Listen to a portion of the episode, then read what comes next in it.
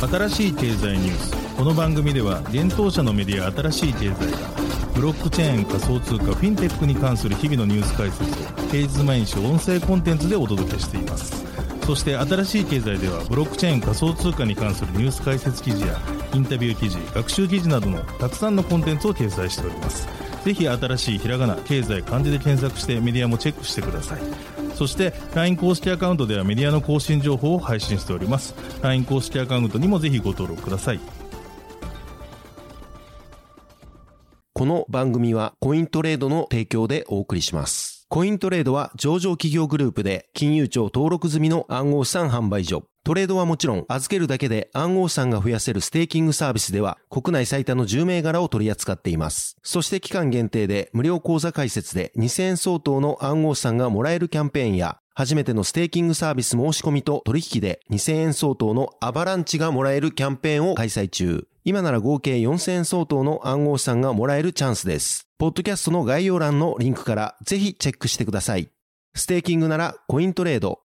現当社新しい経済編集部の大塚です。高橋です。はい、本日は12月の5日火曜日です。今日のニュース行きましょう。キャプテン翼ライバルズ、フェンブシキャピタルと提携。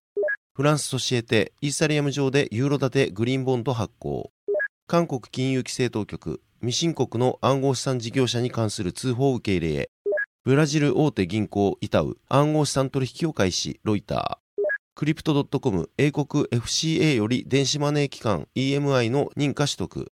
暗号資産決済スラッシュ、イーサ L2 オプティミズムに対応開始。アービトラム DAO が2340万ドルの追加予算を承認。助成金逃したプロジェクト支援で。スタークネットがスタークのスナップショット実施を明言、エアドロップに向け。L1 ブロックチェーン SEI V2 アップグレードで EVM サポート提案。一つ目のニュースはキャプテン翼ライバルズがフェンブシキャピタルと提携というニュースです。ブロックチェーンゲームキャプテン翼ライバルズと世界最大級の Web3 ファンドを運営するフェンブシキャピタルがパートナーシップを締結しました。同ゲーム運営のミントタウンが12月5日発表しました。このパートナーシップは Web3 のマスアダプションを目指す目的の提携ということです。今回の発表では具体的な取り組みについて明言されていませんが、この提携により互いの強みを生かし、ブロックチェーンゲームのさらなる発展への寄与を期待すると述べています。なお、この提携は2022年のフェンブシキャピタルからの資金提供をはじめ、グローバルマーケティング、事業開発など多岐にわたる協業の第一歩として位置づけられるということです。キャプテン翼ライバルズは、レイヤー1ブロックチェーンアスターネットワーク運営のステークテクノロジーズや、海外大手暗号資産取引所 OKX 運営の OKX ベンチャーズ、前澤友作氏が設立した Web3 事業運営の MZ クリプトス、ゲーミングギルドのイールドギルドゲームスやインディ GG など多くの企業やプロジェクトとのパートナーシップを発表しています。続いてのニュースは、フランス、ソシエテ、イーサリアム上でユーロ建てグリーンボンド発行というニュースです。フランス大手銀行ソシエテジェネラルがイーサリアム上でユーロ建てグリーンボンドを発行したことを12月4日発表しました。同ブロックチェーン上でグリーンボンドを発行するのは同社初となります。この債券はサステナブルポジティブインパクトボンドと名付けられ、同社暗号資産部門の SG フォージがセキュリティトークンとして11月30日に発行したとのことです。同セキュリティトークンは1000万ユーロ、日本円にして約16億円の優先無担保社債で満期は3年だといいます。また、同セキュリティトークンは、機関投資家の AXA アクサインベストメントマネージャーズとジェネラリインベストメンツが死亡を通じて全額引き受け済みだといいます。なお、債券の賞味収入に相当する金額は、同セキュリティトークンの枠組みで定義される的確なグリーン活動の資金調達、または借り換えにのみ使用されるとのことです。ソシエテジェネラルはまた、発行体と投資家のためのデータリポジトリと認証ツールとしてブロックチェーンを使用することで ESG、環境、社会、ガバナンスとインパクト指数、事業や活動の結果として生じた社会的、環境的な変化や効果を示す指数に関する透明性を世界規模で促進すると述べています。また、同セキュリティトークンのスマートコントラクトにはカーボンフットプリントに関する情報が紐付けられており、24時間365日オープンアクセスで利用可能です。これにより発行体と投資家は債券に関する炭素排出量を測定することことができるといいます。ソシエテ・ジェネラルはフランスにおいて BNP パリバに次ぐ大手銀行です。また SG フォージは今年7月、フランス金融規制当局からデジタル資産サービスプロバイダー DASP の認可を受けました。なお、フランスの金融当局よりライセンスを取得したのは SG フォージが初の事例となりました。また同社は2021年4月にテゾスのパブリックブロックチェーン上にセキュリティトークンを発行しています。その際に発行されたトークンは500万ユーロ、当時で約6億円相当の仕組み商品としてグループ会社のソシエテジェネラルアシュアランスが全額取得したとのこと。ソシエテジェネラルアシュアランスについては、2019年4月にイーサリアムブロックチェーン上で1億ユーロ、当時の価格で約130億円相当のカバードボンド、債券担保付き社債のセキュリティトークン発行や、フランスの中央銀行デジタル通貨 CBDC の実験として、2020年5月に4000万ユーロ、日本円にして約50億円相当のカバードボンドセキュリティトークンを発行しています。ソシエテジェネラルは4月、SG4G を通じ、ユーロ建てのステーブルコイン、ユーロコインバーチブルを発行しています。続いてのニュースは、韓国金融規制当局、未申告の暗号資産事業者に関する通報受け入れというニュースです。韓国において未申告の暗号資産事業者に対する通報の受付が始まることを現地メディアニュースワンが12月4日報じました。韓国の金融規制当局である韓国金融委員会 FSC 下の金融情報分析院 FIU とデジタル資産取引所協議会の DAXA が協力し実施するとのことです。なお、DAXA には国内大手暗号資産交換業者 VASP のアップビット、ビッサム、コインワン、コビット、ゴーパックスの5社が加盟しています。通報対象となるのは特定金融情報法第7条に基づいて当局に申告を行わずに韓国人を対象に未申請で営業する国内外の暗号資産事業者だといいます。通報は DAXA に通報メールを送ることで完了します。そのメールは事業者の関連情報、未申告営業内容の証拠資料、未申告事業者と疑われる理由などを記載する必要があります。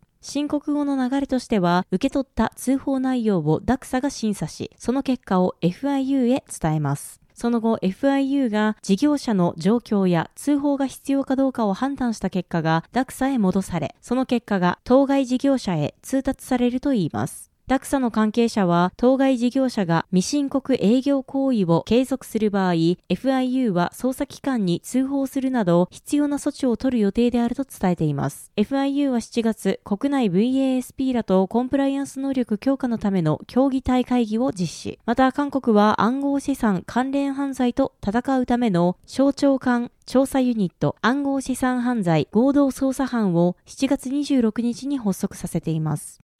続いてのニュースは、ブラジル大手銀行イタウ暗号資産取引を開始、ロイターというニュースです。ブラジルの銀行イタウ・ウニバンコが同社の投資プラットフォームの顧客向けに暗号資産取引サービスを12月4日に開始しました。デジタル資産の責任者であるグート・アントゥネス氏はインタビューにて、イタウの新サービスはまずビットコインとイーサリアムの取引からスタートするが、後に他の暗号資産も追加することを目指すと語りました。ビットコインからスタートしますが、将来的には他の暗号資産にも拡大するのが包括的な戦略計画です。と同氏は述べ、拡大するかどうかは国内の暗号資産規制の進捗次第だと付け加えました。この動きにより、イタウはブラジルにおいて暗号資産取引所のメルカドビットコインや投資銀行 BTG パクチュアルのデジタル資産部門ミント、さらにはバイナンスのような世界的大手などの他の地元企業と競争することになります。また、イタウはカストディアンとしての役割も果たし、ユーザーの資産を保護するため、ライバルとは一線を画すだろうとアンテネス氏は主張しました。この動きは2つの国内企業が暗号資産市場からの撤廃を発表してから約1ヶ月後のことです。証券会社や投資会社の XP は暗号資産サービスを停止する理由を明らかにしませんでしたが、食肉事業者 JBS を傘下に持つコングロマリットの J&F が所有する金融サービス会社ビッグペイは規制上の不確実性を理由に挙げています。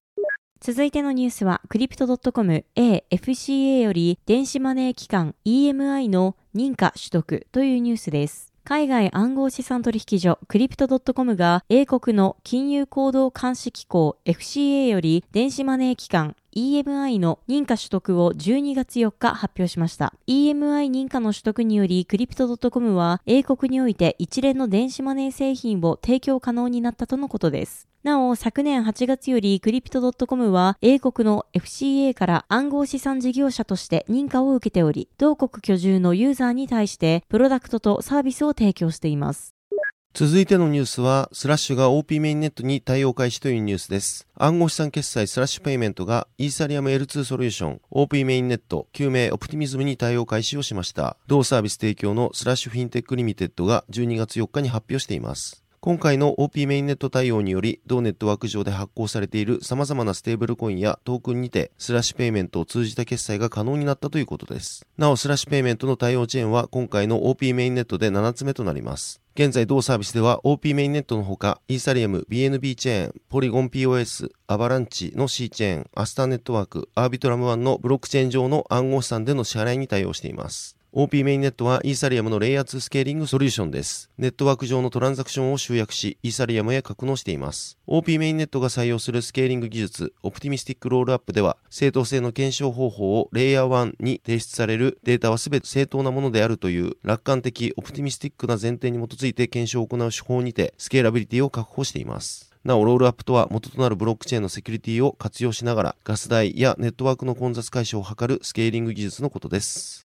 続いてのニュースは、アービトラムダオが2340万ドルの追加予算を承認、助成金逃したプロジェクト支援でというニュースです。アービトラムの分散型自立組織 DAO でのガバナンス投票で2340万ドル、日本円にして約34億円相当分のアーブトークンを助成金プログラムの予算として追加する提案が12月3日に可決されました。追加される予算は前回の助成金プログラムで資金提供の対象から外れたプロジェクトに対して提供される予定です。今回実施された助成金プログラムは短期インセンティブプログラムとして30のプロジェクトが資金の提供を受けていました。なお、今回の追加予算により追加で26のプロジェクトが助成金を受け取ることになるといいます。なお、今回助成金の受け取りが決定した26のプロジェクトは短期インセンティブプログラムの対象プロジェクトとして承認されていたプロジェクトであり、資金提供を受けられずにいました。今回可決された提案は、これらのプロジェクトに対するバックファンドとして位置づけられています。投票は11月16日にオンチェーン上で公開され、11月19日に開始、12月3日に投票が終了し、反対票約7344万票に対して賛成票が1億4315万票で可決され、現在は実行待ちの状態です。前回実施の助成金プロジェクトで資金提供を受けたアービトラム上のデックスであるキャメロットは投票で反対票を投じており、フォーラムにてその理由を説明しています。キャメロットは今回の提案に反対票を投じた理由について、過去の提案で決定した予算が変更される点や、前回の予算上限が決まっていたため、少しでも多くのプロジェクトが助成金を受け取れるよう、受け取る資金を減額した GMX などのいくつかのプロジェクトの良心を無限に扱うような提案になってしまう点、そして第2回の助成金プログラムを待っている他のプロジェクトが多くあるという点から、今回の追加予算はバックファンドではなく、助成金プログラムの第2ラウンドを行うべきだと主張しています。続いてのニュースは、スタークネットがスタークのスナップショット実施を明言、エアドロップに向けというニュースです。スタークネットの開発などを主導するスタークネット財団が同ネットワークの独自トークン、スタークのエアドロップの実施計画を認め、スナップショットの実施完了を12月1日明言しました。今回スタークネット財団がこの発表を行うきっかけになったのは、とあるユーザーによって11月30日に行われた X での一つの投稿です。ユーザーの投稿は、スタークネットの公式ドメインにて作成されたエアドロップについてのサイトが発見されたことを報告するものです。この報告はエアドロップの対象者を決める条件のリストが一部映り込んだ2枚のスクリーンショットが添えられていました。これについてはユーザーらによって様々な憶測がされ、スタークネット財団の公式見解を求める声も上がっていました。このユーザーからの声に対してスタークネット財団はエアドロップの計画があることを認めた上で、技術チームは様々なフロントエンドを構築してテストしているが、その中には日の目を見るものもあれば、そうでないものもあると述べました。またスタークネット財団はスクリーンショットにはまだ開発中の草案が含まれていることに注意してくださいとも述べています。また、スタークネット財団は、誰がトークンを受け取れるか、あるいは何トークン受け取れるかを決定するために使用される基準の締め切りは過去のものであり、現在のいかなる行動や活動も資格に影響を与えることはできないと述べており、すでにスナップショットが完了していることについて明言しました。なお、最終的なエアドロップの基準やトークンの割り当てについては準備ができ次第公開するとのこと。記事執筆時の12月5日13時時点ではエアドロップの詳細及び実施日時は発表されていません。スタークネット財団によるスタークトークンのエアドロップについての発表は今回が初めてではなく、約1年前に行われたスタークトークン発行予定の発表の際にも言及されています。その発表によると、スタークトークンは合計100億枚発行される予定で、うち50%はスタークネット財団が保有し、残りはコア開発者、エコシステム貢献者、及びコミュニティへの割り当てが予定されているとのことでした。スタークネットはゼロ知識証明を活用したイーサリアムのレイヤー2スケーリングソリューションです。暗号証明技術 ZK スタークを開発したスタークウェアによって開発され、現在ではスタークネット財団によって運営されています。続いてのニュースは、セイラボがセイのアップグレードを提案というニュースです。新興レイヤー1ブロックチェーンセイの開発を行うセイラボが、セイを次期バージョン、セイ V2 にアップグレードし、EVM、イーサリアム仮想マシンをサポートする提案を11月29日に発表しました。セイは現在、WebAssembly、WASM を搭載しており、 CosmWasm スマートコントラクトをサポートしています。セイ V2 へのアップグレードで EVM をサポートすることで EVM スマートコントラクトと既存の CosmWasm スマートコントラクトの相互作用が可能になるということです。また、同アップグレードでは SEIDB の導入も行うといいます。SEIDB はステートの過剰な肥大化や読み書きのパフォーマンスを向上させることで新しいノードがステートの同期とキャッチアップを容易にするためのデータ構造だといいます。セイ V2 へのアップグレードは2024年前半に実施される予定であり、この提案について議論し、投票するためのガバナンス提案が今後数週間のうちに提出される予定です。セイラボはブログにて、セイ V2 ではトランザクションあたりのコストがはるかに安くなり、スループットが向上し、集中化のトレードオフや煩雑さ、イーサリアムレイヤー2ロールアップの運用にかかるオーバーヘッドを一切受けずに済むと述べています。セイは8月15日にメインネットのパブリックベータ版をローンチし、ネイティブトークンセイをリリースしました。セイトークンはリリースされた後、大手暗号資産取引所のバイナンスとコインベースですぐに上場を果たしています。セイの開発を主導するセイラボは今年4月、ジャンプやディストリビューテッドグローバルなどの投資家から2回の戦略的資金調達ラウンドで約43.9億円3000万ドルを調達しています。